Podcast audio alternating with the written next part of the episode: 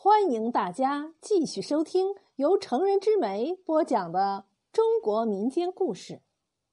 您现在听到的故事名字叫《戏约无悔》。三春班是宁安县城内响当当的杂耍班子，班主钱三春自幼跟随名师苦练杂耍技艺。二十岁便独自支撑起三春班。至今，三春班的威名已经是无人不知、无人不晓。自古杂耍艺人练的大多是虚架子，什么口吞火炼、胸碎大石、银枪刺喉，都是中看不中用的虚招。可钱三春却是实打实的真功夫。当年他曾经拜过一位气功师傅，练过一手名为“金钟罩”的气功。只要在表演时全身蕴满真气，身上便如同罩了件铁衣，枪刺不透，刀砍不伤。而他最拿手的便是滚钉山。何为滚钉山呢？就是在表演的时候，让人用绳索。捆住四肢，塞入嘴巴，使得表演者不能挣扎出声，以示没有作弊。然后将表演者装入一条麻袋中，四个大汉抬着麻袋的四角，用力往钉满八寸铁钉的木板上摔打。早年间，这滚钉山本是一种惩治犯人的酷刑，一般人别说是钉板。就是往平地上摔打几十下，人也散架了。可运气使用金钟罩的钱三春，在钉板上被摔打的上下翻飞，甚至最后麻袋被钉子扎得稀烂，他人却仍然安然无恙，毫发无伤。三春班平时的戏约戏单排得满满当当，远近的达官显贵家里。办个什么红白喜事，全以能请到三春班为荣。平日三春班所到之处，戏院都挤得爆棚，一两白花花的银子一张戏票，不到一炷香的功夫便卖完。人们不为别的，只是想争睹前班主的滚钉山绝技。哪怕是百里之外的人家，打听到三春班在哪里演出。也会千方百计的赶来捧场。俗话说：“人一出名，架子就大。”钱三春也不例外。平时他轻易不登台，只派几个聘请来的名角和徒弟上台，除非有贵人出面相请，他才登台一展身手。这一年，临县的陶老太爷要做六十大寿。陶老太爷的儿子派人来邀请三春班去表演。平日里，钱三春极爱巴结权贵。这陶老太爷的儿子在京城做官，一听能巴结到京官，他赶紧推掉当日的戏约，命人立即打马套车。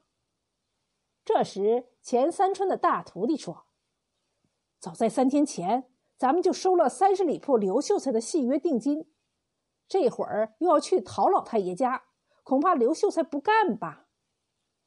钱三春知道这个刘秀才无权无势，只是因为刘母病重，死前想看一场三春班的杂耍，刘秀才这才东挪西借凑了一场戏钱。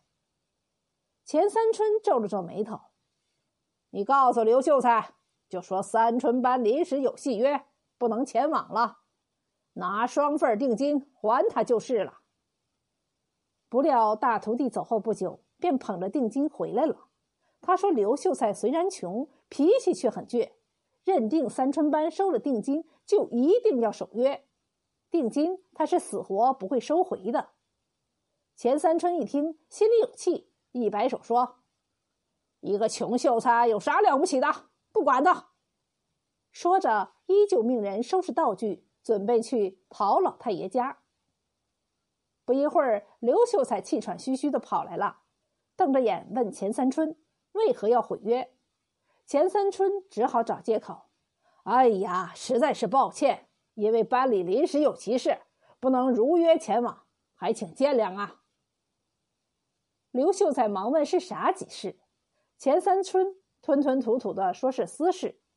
不料刘秀才冷笑着说：“去巴结京官，果然是好大的私事呀。”钱三春老脸一红，不禁恼怒的说：“既然你知道是给陶老太爷祝寿，就应该明白民不与官争的道理。你的定金就在桌上，拿上，赶紧给我走人。”刘秀才还想再争执几句，钱三春却拂袖进了屋。不出几天，刘母因为没看上三春班的戏，抱憾离世。刘秀才扬言要给钱三春一点教训。消息传到了钱三春的耳朵里，他讥笑道：“一个穷酸秀才，我倒看他耍什么花样。”转眼到了中秋佳节，一天，宁安县孙县令打发衙役来请钱三春，说县衙里来了位贵客，早就闻听三春班的威名，因此想请钱三春去演场。杂耍戏，钱三春早就想结识孙县令，一直苦无门路，如今正好借机巴结一下。于是他一边打点东西，一边询问衙役：“县衙来的贵客是啥来头？”衙役笑着说：“听说是个厨子。”厨子也算贵客？可既然是孙县令有请，钱三春也不好多问。到了县衙。戏台子早已经搭好了。孙县令说：“今日要劳驾钱班主亲自登台了。”钱三春抱拳说：“三生有幸。”之后，他命班里的角色们准备上妆登台，自己则来到后台，让随行的厨子给他熬参汤。原来，在表演滚钉山时，运气聚气是最关键的环节。金钟罩全凭一股气。才使得全身如钢筋铁骨，不怕钉子刺扎，而人参是补气提气的上品。因此，钱三春每次登台之前都要喝上一碗参汤。登台后，钱三春往台下一瞧，发现有个干瘦的中年人正陪着孙县令说笑，在他身前则停着一顶绿泥小轿，轿子里好像坐着什么大人物。钱三春大感意外，心想：厨子一般都是脑满肠肥之辈，这个厨子怎么像是饿死鬼脱生啊？更令钱三春不解的是，在他表演拿手绝技滚钉山的时候，在场的所有人都大声喝彩，唯独那个中年人却似看非看，只对那轿子里坐的人毕恭毕敬的窃窃私语，对他的绝技置若罔闻。钱三春心里有些不快，后来一想，不禁明白了。看来孙县令的贵客不是这个中年人，是坐在轿子里的人。可是这贵客既然是看戏，怎么不下轿啊？藏在里面做什么呀？而且，不论钱三春在台上多么卖力，轿子里的人却连个巴掌都不拍，这架子也忒大了些。于是表演完后。钱三春抱拳告辞，可是孙县令却拖住他说：“贵客十分喜欢钱班主的绝技，钱班主就辛苦一下，留下来再演几场吧。”钱三春不敢说不，只得点头应承。可是接下来的几天更令钱三春不快，每次他登台表演，孙县令和中年人便恭敬的把那顶绿泥轿子抬到台子的正面，可轿子里的人呢？仿佛睡着了一般，不管台上演的多么精彩，他既不出声，也不喝彩，让钱三春郁闷不已。这一天，戏班子里的厨子生病，给钱三春熬参汤不慎熬过了火，钱三春大骂了他一顿，并趁机说自己由于没喝参汤，不能登台了，请孙县令和贵客包涵。其实钱三春就是想借此把轿子里的人引出来，好瞧瞧那到底是啥大人物。可令人失望的是，轿子里的人还是没出来。只听那个中年人说道：“今日有劳钱班主了，在下没别的本事，在皇宫伺候老佛爷的时候，只懂得做一手粗陋的菜肴。既然前班主的厨子生病，在下就献丑为前班主熬碗参汤吧。钱三春大吃一惊，想不到这中年人竟然是御厨，看来轿子里的人来头更大了。他赶紧说不劳大驾，可是中年人不由分说已经下了厨，不到半炷香的功夫，中年人把参汤端给了钱三春。钱三春揭开碗盖一股奇香扑鼻而来，钱三春忍不住说了声“好香”。再瞧碗里，汤色金黄，一只老参卧于汤中，如囚龙入海，色香味俱佳。钱三春一口气喝完参汤，不禁翘起了大拇指。中年人笑眯眯的问：“钱班主，味道如何？”钱三春高兴的说：“好，我喝了半辈的参汤。”从来没有尝过这么美味的。如果我没有猜错，这参一定是上好的千年老山参。中年人微笑不答。喝完参汤，钱三春不敢怠慢，抖擞精神登台演出。谁知道，在滚钉山的时候，钱三春感到坏事了。他在麻袋里刚把一口真气提上丹田，就觉得肚子里一阵咕噜声。那口真气竟然化作臭屁，钻出了肚子。钱三春慌了，再次运气，可气刚提到胸口，又消失的无影无踪。此时，四个大汉已经扎紧了麻袋口，准备抬起来往钉板上摔打。钱三春想喊停，可是嘴巴被堵着，令他作声不得。他左右挣扎，想挣脱绳索。无奈被绑得太紧，根本动不了。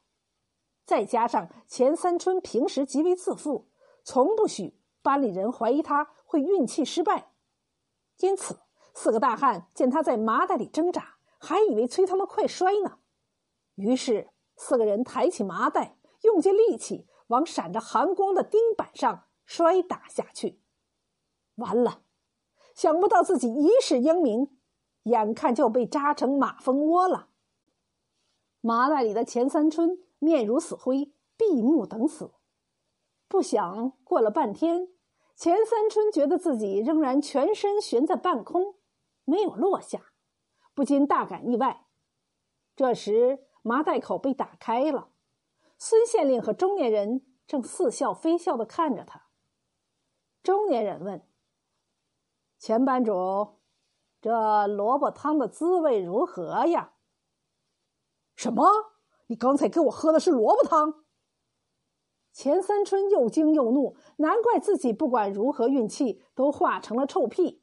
这萝卜是通气之物，就是你运再多的气也会被通掉。我与你无冤无仇，你为何如此戏弄我？钱三春怒气冲冲的问。中年人正色道。这要问问你自己。说着，他掀开那顶绿泥小轿的门帘儿。钱三春一瞧，不禁大吃一惊。原来轿子里不是活人，而是一座三尺高的灵牌。中年人说：“数月前，我在京城接到家弟的书信，说家母病重，临终前只想看一场三春班的杂耍。”可是三春班的班主为了巴结权贵，毁约食言，致使家母抱憾离世。因此，我只好借孙县令之手，请钱班主来为家母补一场戏。只可惜戏演的再好，家母也无福看了。钱三春满脸羞愧，无地自容。恨不得找到地缝钻进去。一旁的孙县令说：“钱班主呀，人生在世，不论做官演戏，都要记住，实在为本呐。何为实在？其实就是信义二字。如果一个人连最起码的信义都做不到，那他就是再有本事，也不过是徒有虚名罢了。钱三春汗流浃背，从县衙出来后，越想越惭愧，于是他略一思虑，急忙命人调转车马，直奔刘母的坟前。大徒弟很疑惑：“师傅，咱们去那里干啥？”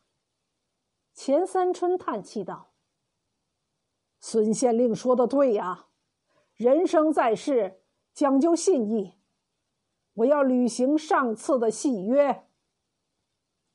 于是，三春班在刘母坟前搭建戏台，连演了三天戏，百姓们纷纷称奇，而这也是三春班唯一一次没有观众喝彩的戏约。